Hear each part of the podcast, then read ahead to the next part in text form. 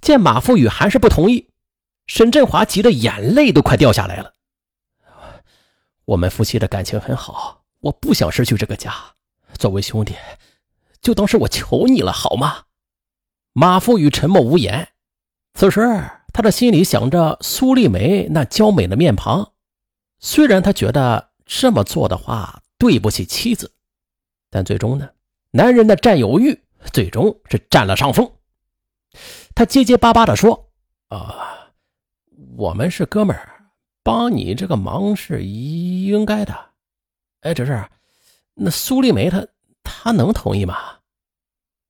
沈振华表示：“这点啊，你不用担心，由自己来做工作。”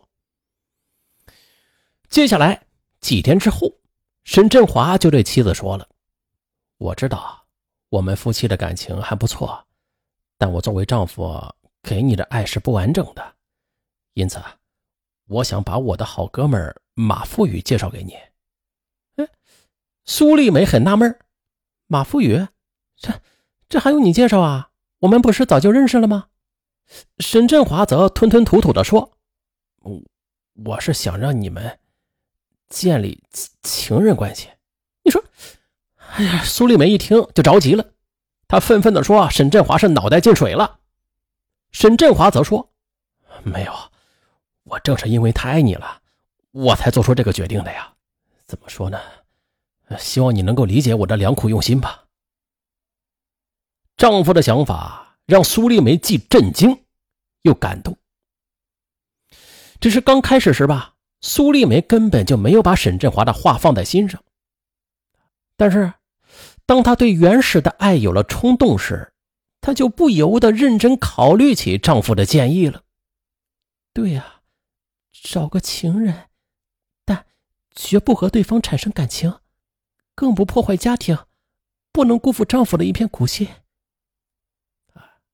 就这样，主意一经拿定。他就开始试着跟马富宇往来起来。二零一零年一月的一天，马富宇带着苏丽梅在宾馆里开了房。近一年没有性生活的苏丽梅，从马富宇那里得到了畅快淋漓的满足。因为与妻子心照不宣，这沈振华对妻子的出轨呢，也是睁一只眼闭一只眼。但是每每想到是自己一手将妻子推进另外一个男人的怀抱时，沈振华的心就像是刀割一样生疼。但是，当他发现苏丽梅近段时间的情绪似乎好了很多，脸庞又红润了起来，沈振华的心里又有了一些安慰。可是渐渐的，沈振华发现妻子与马富宇越来越不遵守他们当初的协议了。时常的在外边过夜，此时的沈振华，他算是体会到了自酿苦酒的滋味，才明了搬起石头砸自己脚的痛楚。可是更令他想不到的是，妻子竟然提出了离婚。沈振华很愤怒，他质问苏丽梅：“是不是因为，因为你跟马富宇处出感情来了呀？”苏丽梅摇了摇头。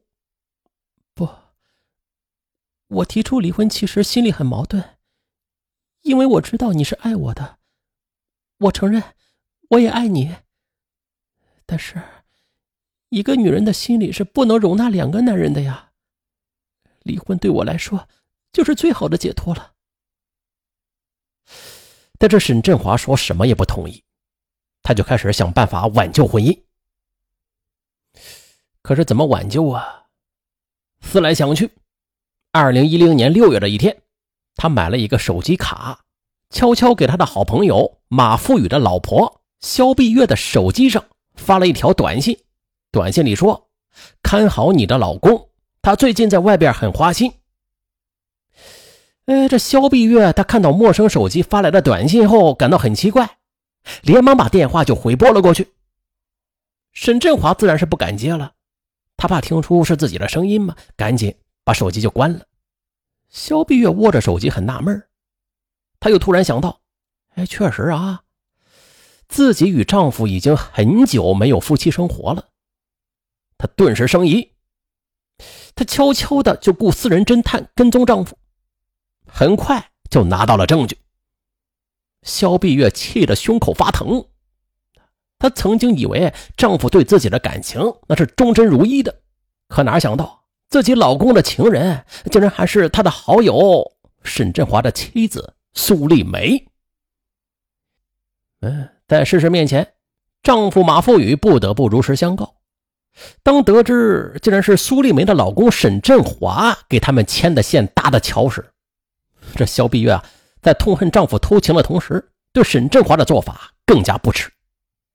二零一零年八月八日，肖碧月咽不下这口气呀，她气势汹汹地闯到了苏丽梅的单位。由于马振宇提前通风报信儿，啊，苏丽梅悄悄的就溜走了。见苏丽梅不在，肖碧月就发疯般的在每个办公室里边去找，嘴里边还嚷嚷道：“苏丽梅，你这个破坏别人家庭的第三者，你给我出来！”好啊！经肖碧月这么一折腾，苏丽梅瞬间就名誉扫地。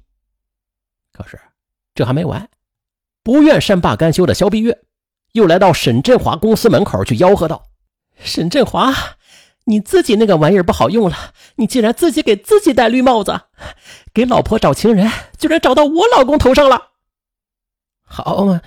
因为事故造成性无能之后啊，这沈振华他是想方设法封锁了这个消息，可哪曾想被肖碧月这么一闹，一下子就成了爆炸性的新闻了。人们就在一起交头接耳，议论纷纷。不行啊，这见公司门口的人是越聚越多，恼羞成怒的沈振华气呼呼的冲了出去，狠狠的就扇了肖碧月几个耳光。被打的嘴角流血的肖碧月。则发疯似的，紧紧的就抓住了沈振华的衣领，嘴里边还嚷嚷道：“你就是个太监，你还这么霸道！”哎呀，这场面呢一度失控。不过，在这场风波过后，马富宇终于与妻子苏丽梅断了来往。只是啊，经过种种的事情之后，苏丽梅有些心寒，也是更加的坚定了离婚的决心了。二零一零年。九月五日傍晚，沈振华呢？他因为一单生意又告吹了，心情极度沮丧。他在一家小酒店里喝起了闷酒，借酒消愁的沈振华，他把自己的不顺全部都归结到了马富宇的头上。他想啊，要不是他的妻子一再胡闹的话，事情也不会闹到如此不可收拾的地步。于是，一股愤怒和酸楚便涌上了心头。他怀揣着一把水果刀，径直的朝马富宇的家就走去了。醉眼朦胧的沈振华来到马富宇家的楼前，他看到马富宇和肖碧月正手挽着手在小区散步呢，嫉妒和怨恨瞬间就令他失去了理智。他手握水果刀就冲向了马富宇，朝着毫无防备的马富宇接连的捅了三刀。啊！从惊吓中回过神来的肖碧月，一边死死的拽住了沈振华，一边大声的呼救起来。万幸的是，在路人的协助之下，沈振华的行凶被制止了，接着又被扭送到了当地派出所。马富宇也是被紧急的送往了医院去抢救，最终是抢救有效，没有死。再说苏丽梅，她在得知丈夫行凶被捕的消息之后。又回想起自己的感情经历，她再也控制不住情感的闸门了，禁不住的嚎啕大哭起来。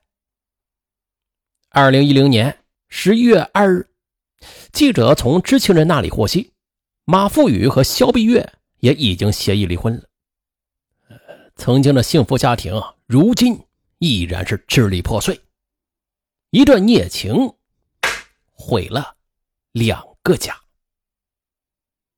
本期节目到此结束，我是尚文，咱们下期再见。